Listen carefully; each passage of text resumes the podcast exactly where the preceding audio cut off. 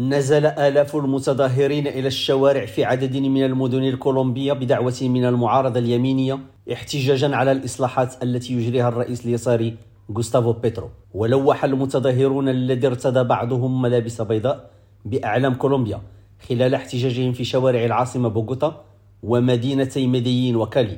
وجرت التظاهرات تحت شعار إنهاء عهد بيترو. وفي تظاهرة في بوغوتا قال النائب السابق للرئيس فرانسيسكو سانتوس والذي كان من الشخصيات الرئيسية في الحكومة اليمينية بقيادة ألفارو أوريبي قال إن الشارع يتكلم ويتكلم بقوة مؤكدا أن بيترو لن يفرض علينا إصلاحا لقطاع الصحة ولن يفرض علينا سلاما كاملا.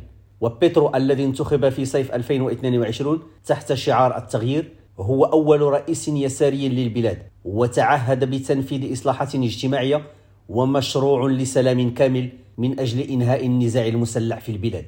وقدمت الحكومة إصلاحا للنظام الصحي يهدف خصوصا إلى تقليص مكانة القطاع الخاص لكنها تواجه معارضة حتى في صفوف الائتلاف الحاكم بما في ذلك الوسطيين والليبراليين. وبعد إقرار قانون جديد للضرائب يستهدف الأغنياء خصوصا ستعرض قريبا إصلاحات أخرى على البرلمان بشأن المعاشات التقاعدية وإصلاح نظام السجون. وتجمع آلاف من أنصار المعارضة بدون وقوع حوادث في وسط مدينة بوغوتا التاريخي للتعبير عن استيائهم ومعارضتهم لهذه الإصلاحات. رشيد ماموني ريم راديو بوينوس آيرس